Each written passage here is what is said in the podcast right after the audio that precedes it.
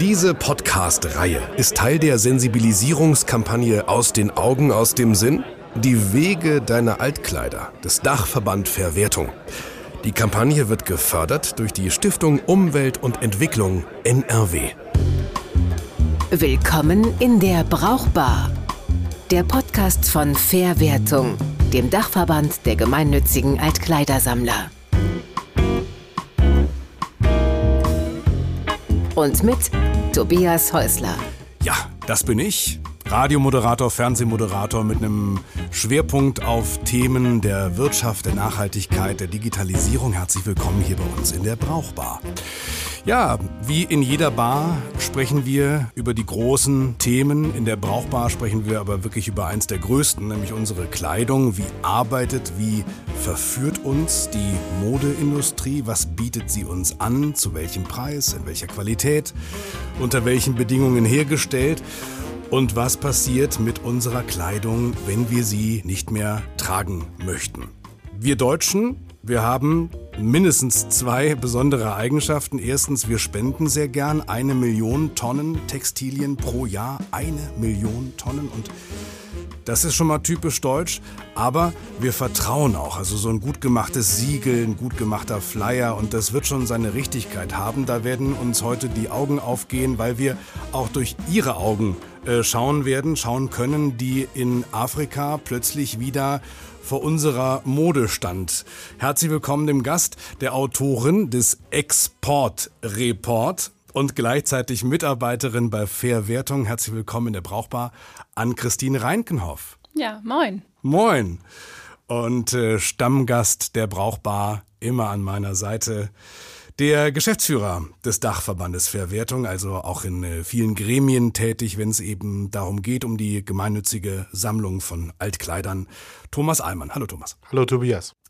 Ja, erste Frage immer an unseren Gast. Äh, wohin gibst du ein Kleidungsstück, von dem du weißt, das werde ich auf keinen Fall mehr anziehen? Das hat es bei mir hinter sich. Äh, es kommt aufs Kleidungsstück an. Also entweder wird es zu etwas anderem aus zum Beispiel aus einer Jeans eine Laptop-Hülle oder ähnliches. Oh, spannend, ja.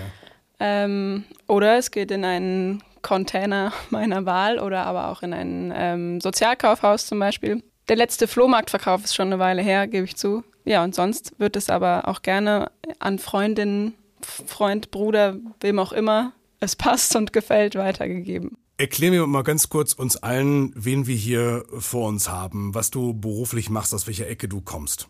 Ich komme ähm, von Haus aus, sage ich jetzt mal, aus der Kulturwissenschaft beziehungsweise aus der Kulturanthropologie. Ich bin gerade noch Masterstudentin in Freiburg und studiere Kulturanthropologie europäischer Gesellschaften und habe aber seit meinem Bachelor einen Fokus auf Textilien. Ich habe in Oldenburg studiert und in Dortmund, genau, und habe einen Schwerpunkt auf Textilien und Nachhaltigkeit, aber mit dem Blick aus der Kulturwissenschaft. Mhm. Und du bist der einzige mir bekannte lebende Mensch, der es geschafft hat, kein einziges Foto von sich im Internet zu haben. Das ist unfassbar. Ich finde Oldenburg, ich finde Freiburg, aber kein Bild. Herzlichen Glückwunsch. Aber es wird sich bald ändern, tatsächlich. Oha. Hast du was Großes vor? Influencer-mäßig, oder? Auf gar, auf gar keinen Fall. Ja. Unser Masterprojekt wird bald erscheinen und da wurde die Mehrheit, entschied sich für Foto oder musste ich mitziehen. Gut.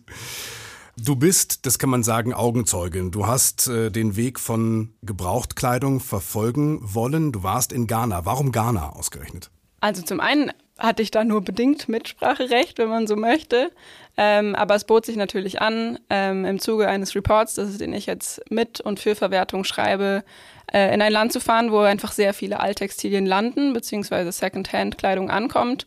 Und Ghana war in den letzten Jahren einer der größten Alttextilimporteure der Welt. Ja, dort wird sehr viel Secondhand gekauft, getragen, aber landet eben leider auch als Abfall dort. Was war denn dann in Ghana deine erste Anlaufstelle? Also du kommst da an, wo, wo fängst du an, wo suchst du nach unserer Kleidung, ja auch unserer Kleidung aus Europa? Suchen braucht man eigentlich gar nicht. Also das ist ein, ein so schöner Teil, sich mit Kleidung aus kulturwissenschaftlicher Sicht zu beschäftigen. Sie ist überall ganz egal. Auch Menschen, die kein behaupten, Kleidung interessiert sich nicht und Mode ist egal.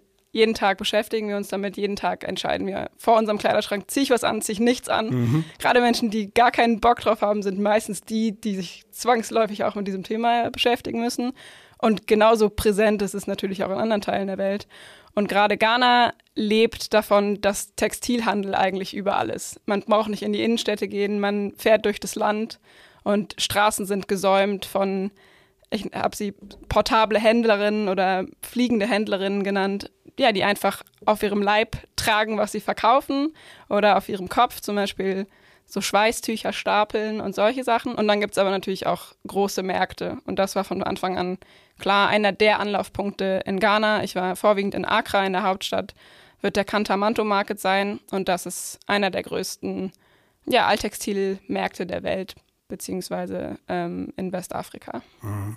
Es gibt ein Gerücht aus den 90ern, Thomas, vielleicht war es auch damals so, dass der Handel mit Secondhand-Kleidung dort, äh, für den ihr ja auch steht, ne, im besten Sinne, im gemeinnützigen Sinne, dass dieser Handel dafür sorgt, dass es die afrikanische Heimwirtschaft schwer hat. Was sagst du da? Ja, wie du es schon sagst, es ist eine Diskussion aus den 90ern, war auch ein Grund, warum sich Verwertung mit äh, gegründet hat oder unsere Gründungsmitglieder sich damals zusammengeschlossen haben zu Verwertung, weil sie gesagt haben, auch wenn wir diesen Handel selber nicht betreiben, wir haben eine Verantwortung für die Textilien, die auch dort landen.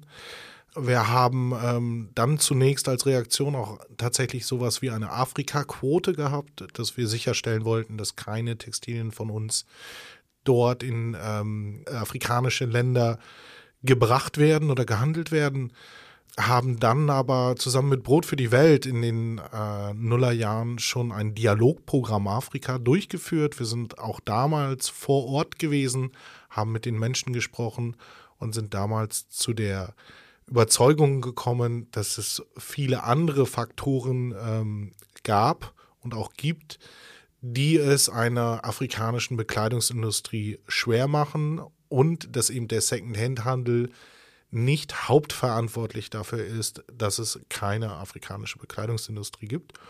Das war sozusagen das Learning damals und mhm. der Report heute schließt sich sozusagen an äh, ja, dieses Dialogprogramm an.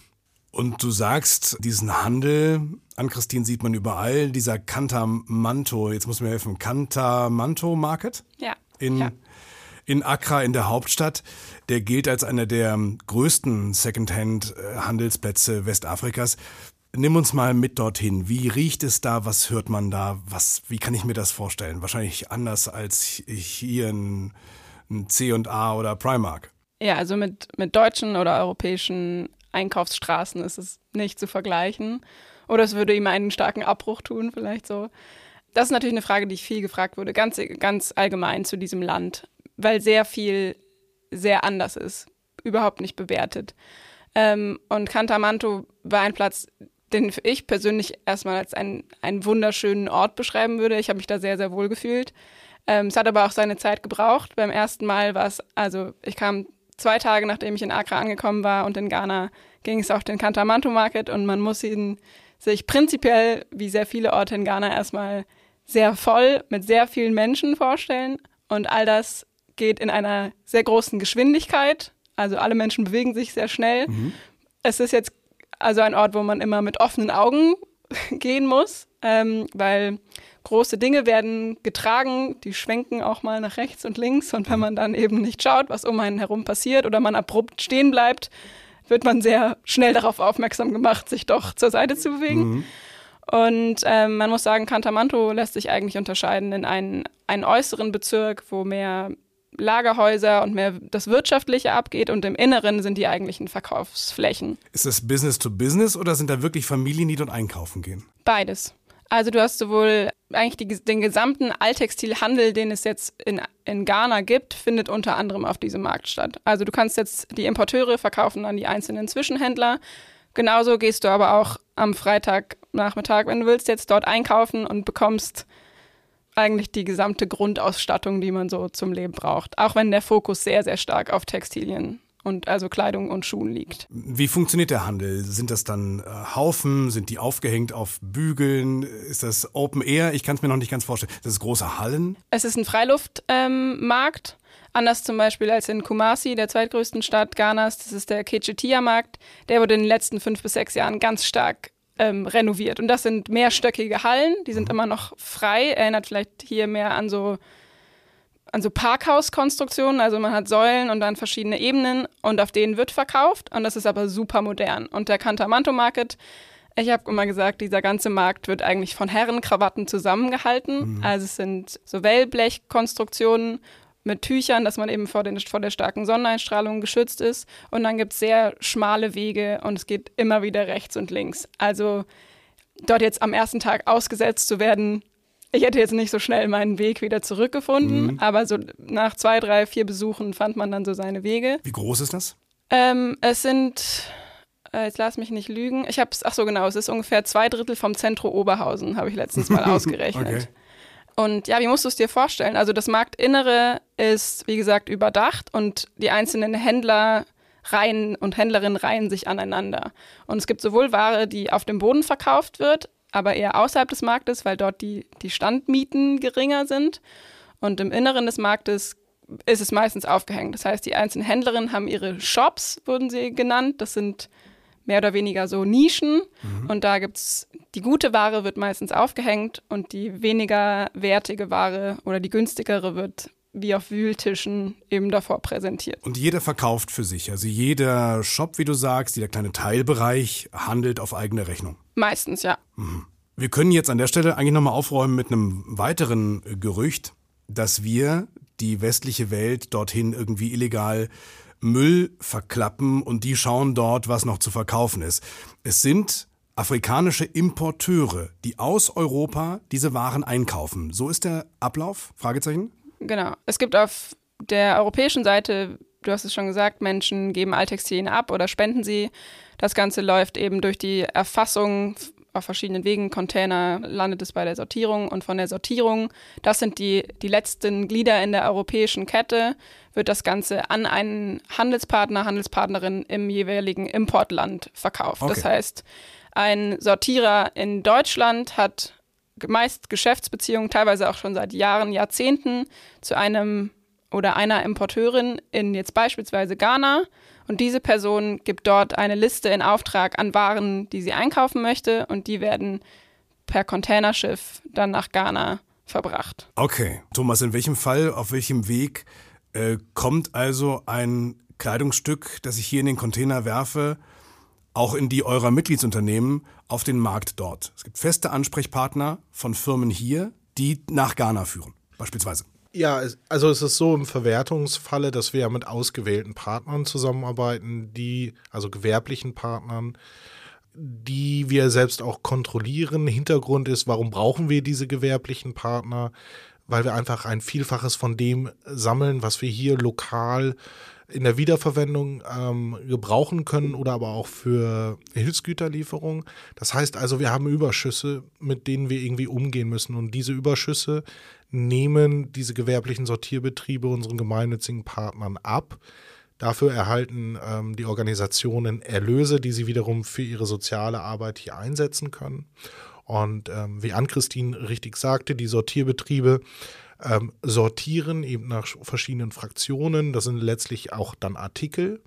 Und über diese äh, gewerblichen Sortierbetriebe läuft der Handel. Wir selber als gemeinnützige Organisation haben keinen direkten Handel, aber uns ist eben trotz alledem wichtig, weil wir eine äh, Verantwortung auch über den reinen Weiterverkauf sehen bei uns, äh, dass wir uns auch mit äh, diesen übergeordneten Fragen ähm, auseinandersetzen. Wie qualitativ hochwertig ist denn das?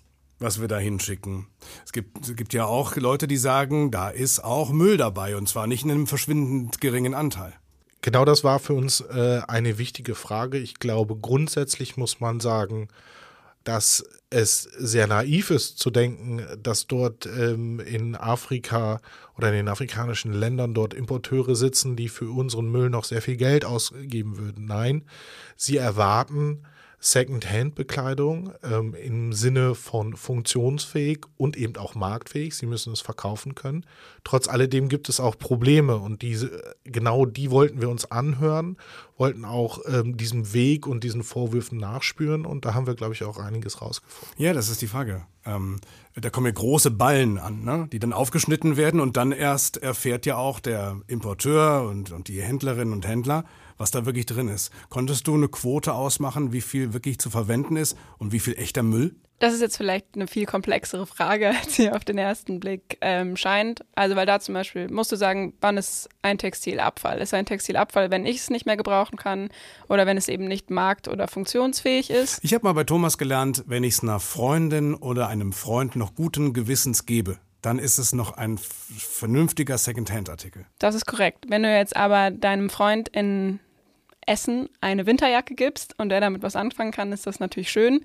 Damit könnte jetzt ein ghanaischer Mensch bei 37 Grad und 90 Prozent Luftfeuchtigkeit nicht mehr so viel anfangen. Touché, ja. Deswegen sollen diese Kleidungsstücke zum Beispiel gar nicht erst dahin kommen. In der Regel tun sie das auch nicht, ist meine Beobachtung und mein Eindruck, weil sie eben auch nicht bestellt werden. Thomas hat ja gerade schon gesagt, die ImporteurInnen haben ein Interesse daran, Artikel in ihr Land zu holen, dass sie die sie verkaufen können. Dennoch ähm, ist es ganz richtig, wie du sagst, jeder Ballen ist ein, ist ein Ü-Ei, wenn man so möchte. Es mhm. ist eine Überraschung. Ein Importeur in Deutschland hat, oder Exporteur hat in Deutschland so schön gesagt, ähm, the magic is in the mix. Und genau darauf kommt es an. Also diese bunten Ballen, wie man sie aus Filmen und Dokumentationen kennt. Ähm, und das Ziel ist dort natürlich äh, zu einem absoluten Großteil verkäufliche und schöne ästhetische Ware drin zu haben. Jetzt eine Quote zu benennen, wie viel dort wirklich ähm, brauchbar und verkäuflich ist und wie viel eben nicht, ist schwierig. Gab ich, mal diese Zahl von 40 Prozent. Genau, es gibt diese kursierende Zahl zwischen 30 und 40 Prozent. Die Ballen, die ich beobachtet habe, wie sie geöffnet wurden und die Zeit, die ich auf den Märkten verbracht habe und mit den HändlerInnen gesprochen habe, würde ich sagen, ich würde sie niedriger einschätzen, aber ich kann es nicht faktisch belegen, weil ich viel zu kurz dort war, um diese, um das einschätzen zu können in dem Sinne oder das wissenschaftlich zu belegen. Mhm. Ich würde aber auch nicht, also schon sagen, es gibt auf jeden Fall ein Problem, dass Prozentzahlen in diesen Ballen enthalten sind, die nicht verkäuflich sind oder die dort einfach keine Abnehmerin finden. Äh, zumindest gibt es diese Bilder äh, von den Stränden, wo, wo textiler Müll liegt. Es gibt ähm, diese Bilder der, der Lagune. Wie ist das zu erklären? Ja, das ist die, die große Frage. Also die Lagune, auf die du ansprichst, ist die, ist die Corle Lagoon, eine der verschmutzten Lagunen der Welt, die eben auch direkt in den Atlantik mündet. Ähm, ich war da an dieser Mündungsstelle und es ist, es liegen dort diese Textiltentakel rum. Das ist, das kann ich zu 100 Prozent bestätigen. Diese Bilder sind dort und die findet man ganz an völlig unterschiedlichen Teilen äh, und Stränden dieser Stadt. Meiner Meinung nach liegt die Erklärung in verschiedenen Ursachen und hat auch verschiedene Akteure, die daran beteiligt sind. Zum einen sind es Abfälle, die zum Beispiel in Deponien eben nicht fachgerecht entsorgt werden. Das heißt, die Korle Lagoon zum Beispiel liegt oberhalb einer großen Mülldeponie, in der die Akbok-Bloschi-Deponie. Ja, das sind wirklich Textil- und oder es sind Müllberge in dem Fall, wo Textilien mit drin sind, die nicht der Hauptbestandteil sind, aber sicherlich einen nicht zu leugnenden Beitrag äh, dieser Müllberge ähm, ausmachen. Und du musst dir jetzt vorstellen, das sind Berge, die sind sechs, sieben Meter hoch. Wir standen beide oben drauf, gemeinsam mit 25 Kühen und diversen Wastepickern. Ich habe diese Bilder gesehen, das sind ja wirklich, das sind ja wie Mondlandschaften bestehend aus Müll.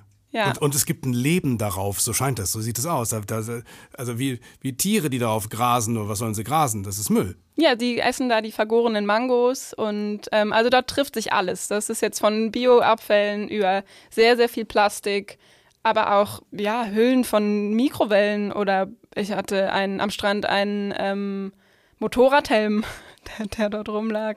Und hinter dir hörst du, wie Menschen das Kupfer oder die, die Edelmetalle aus ähm, Elektroschrott rausklopfen und du hörst immer das Aufschlagen der Hämmer. Also wenn du mal die Augen geschlossen hast, hast du das Gefühl, du hattest so Bergbau. Ja, ja.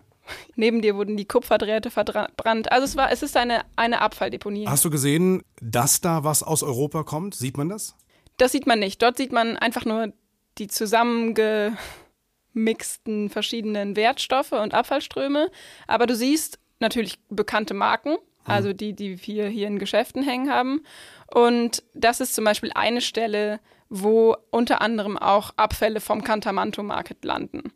Wir waren jetzt auf der einen Seite und was ich, worauf ich jetzt eigentlich hinaus wollte, war, dass eben der Kanal an dieser Deponie vorbeifließt. Und es ist, diese Berge sind hoch, Menschen, Tiere bewegen sich darauf. Es gibt also immer wieder Erschütterungen. So kommen auch zu, zu zum Beispiel in der Regenzeit und durch Winde Textilien und Abfälle in diesen Kanal.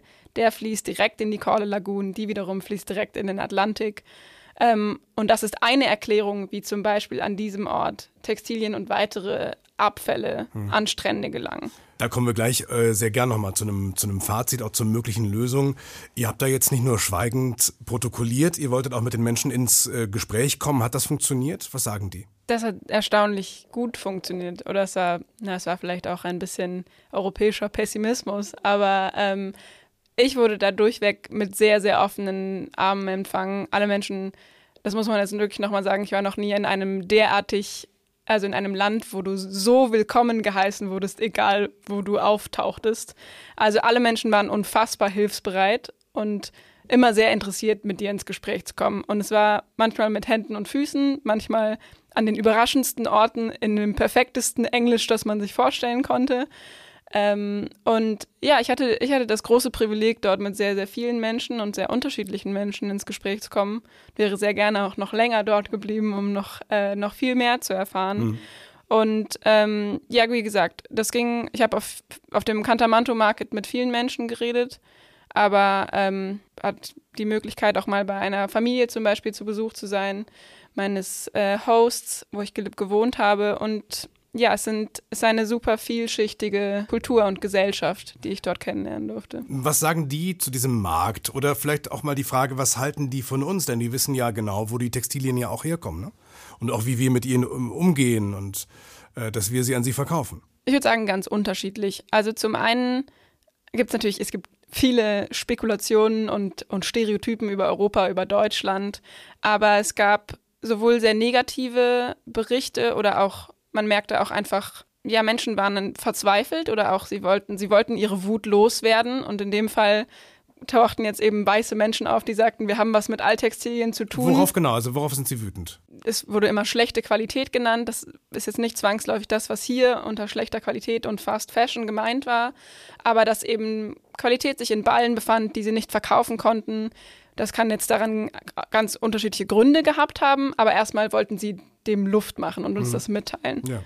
Dann, das waren Probleme. Dann natürlich auch sowas wie, dass die einzelnen Ballen, vielleicht zum Beispiel, das war ein großes Problem, nicht der Deklaration entsprach, wie sie sie sich gewünscht hätten.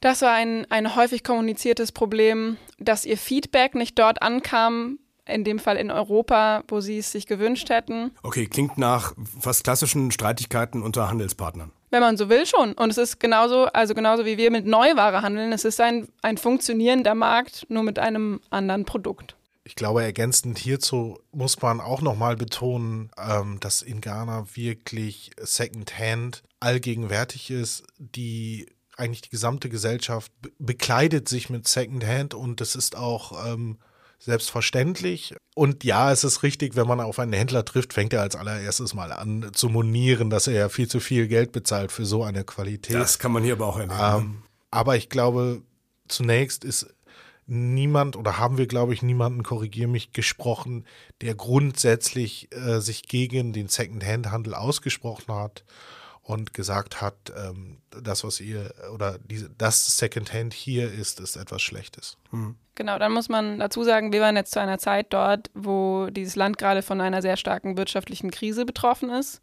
Also eigentlich im gesamten Jahr 2022 hat sich auch Probleme wie der Ukraine-Krieg äußert sich natürlich auch sehr stark in Ländern ähm, des globalen Südens. Und ähm, es war sehr, sehr, sehr starke Inflation, also auch bei weitem nochmal viel konsequenzenreicher, als wir das zum Beispiel in Europa erlebt haben, was sich natürlich auch auf den Handel ähm, überträgt.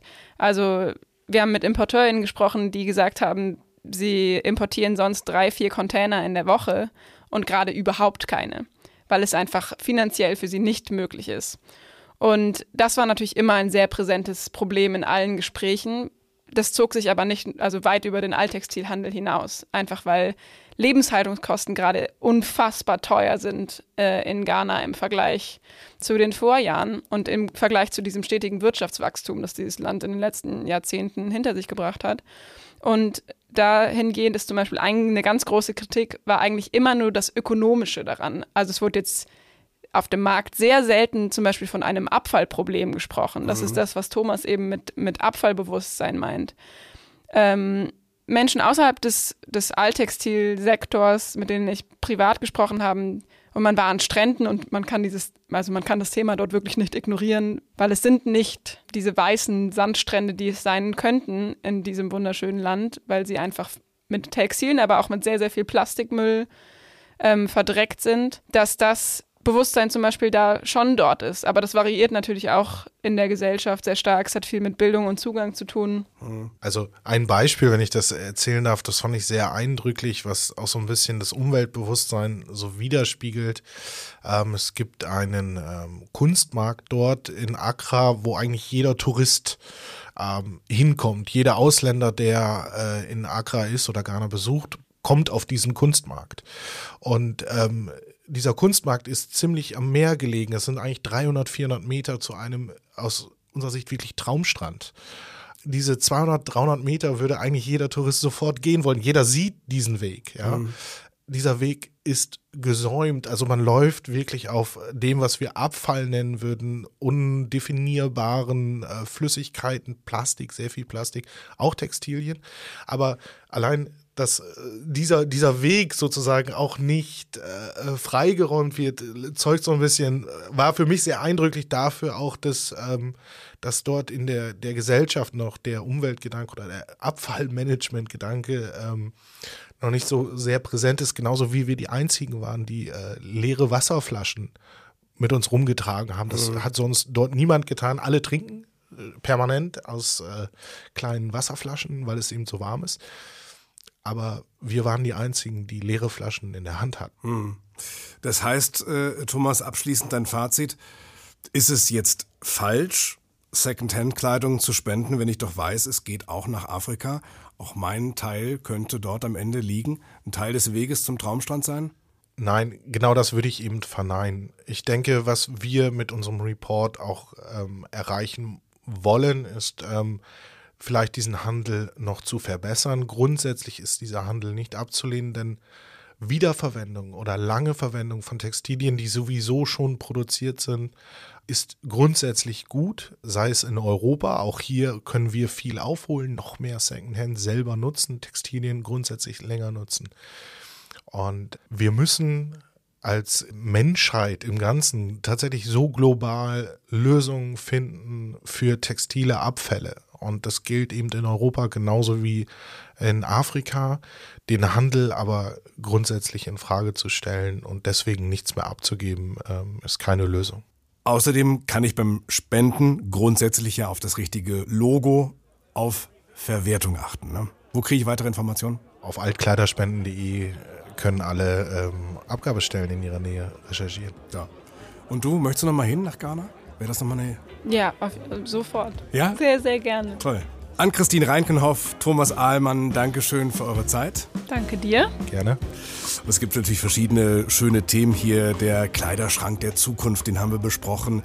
Wie Kreislaufwirtschaft funktionieren kann, was mit Kleidung passiert, sobald ich sie in den Container werfe, was auch den besonderen Reiz von Second-Hand-Mode ausmacht. Das haben wir auch besprochen. Alles zu finden hier in der Brauchbar. Da hören wir uns jetzt ganz sicher wieder in einer der anderen Episoden. Ne?